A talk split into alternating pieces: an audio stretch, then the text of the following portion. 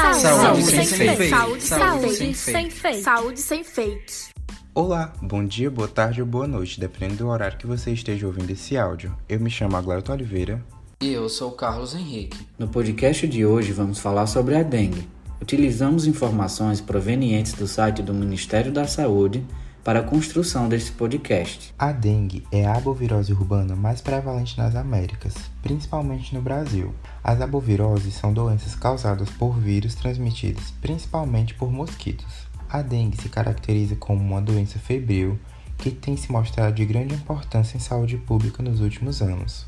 O vírus dengue é uma arbovirose transmitida pela picada da fêmea do mosquito Aedes aegypti e possui quatro serotipos diferentes: dengue 1, dengue 2, dengue 3 e dengue 4. O período do ano com maior transmissão da doença ocorre nos meses mais chuvosos de cada região, geralmente de novembro a maio. O acúmulo de água parada contribui para a proliferação do mosquito e, consequentemente, maior disseminação da doença. É importante evitar água parada todos os dias, porque os ovos do mosquito podem sobreviver por um ano no ambiente. Ressalta-se que todas as faixas etárias são igualmente suscetíveis à doença. Porém, as pessoas mais velhas e aquelas que possuem doenças crônicas, como diabetes e hipertensão arterial, têm maior risco de evoluir para casos graves e outras complicações que podem levar à morte.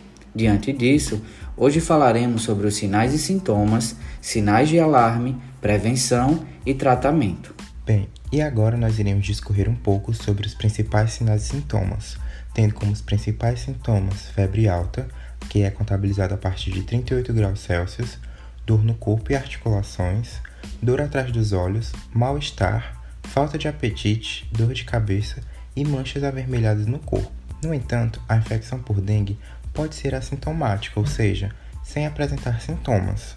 Normalmente, a primeira manifestação da dengue é a febre alta, de início abrupto, que geralmente dura de 2 a 7 dias, acompanhada de dor de cabeça, dores no corpo e articulações.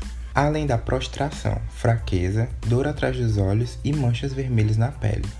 Também pode acontecer erupções e coceira na pele. Também existem os sinais de alarme. São assim chamados por sinalizarem o extravasamento de plasma, parte do nosso sangue que não é composta por nenhuma célula, e ou hemorragias que podem levar o paciente a choque grave e óbito.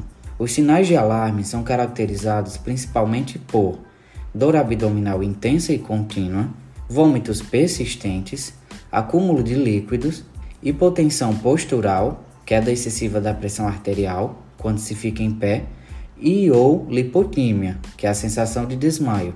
Também pode causar letargia e ou irritabilidade, hepatomegalia, que é o aumento anormal do volume do fígado, maior do que 2 cm abaixo do rebordo costal, sangramento de mucosa e aumento progressivo do hematócrito.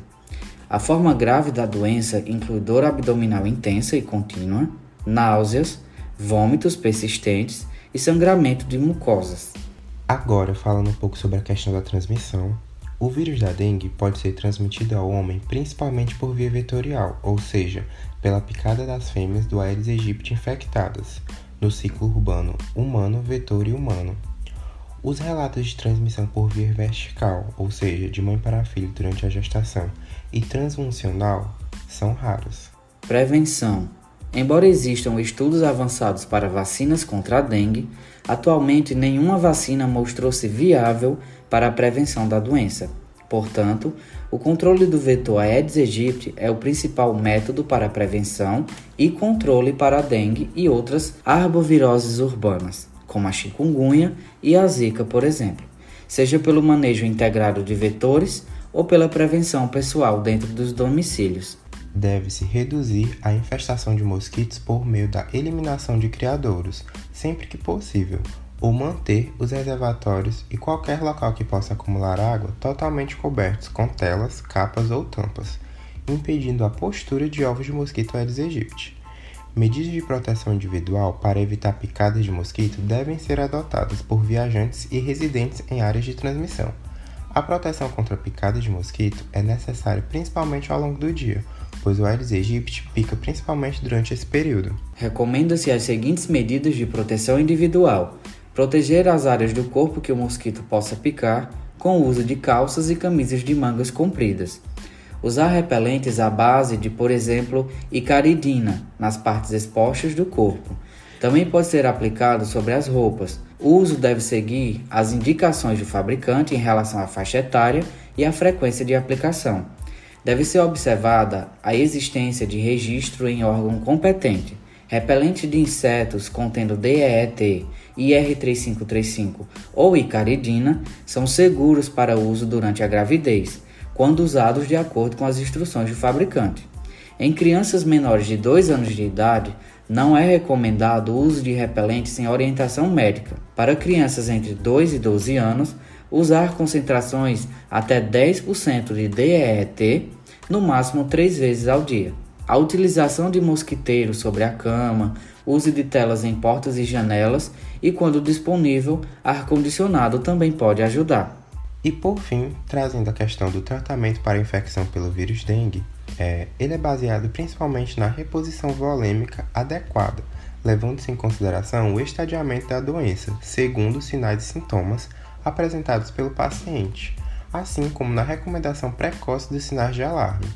Para os casos leves com quadros sintomáticos, recomenda-se repouso relativo enquanto durar a febre, estímulo à ingestão de líquidos, administração de paracetamol ou de pirona em caso de dor ou febre e não administração de ácido acetil salicílico. E recomendação ao paciente para que retorne imediatamente ao serviço de saúde em caso de sinais de alarme. Os pacientes que apresentam sinais de alarme ou quadros graves da doença requerem internação para o manejo clínico adequado. Ainda não existe tratamento específico para a doença.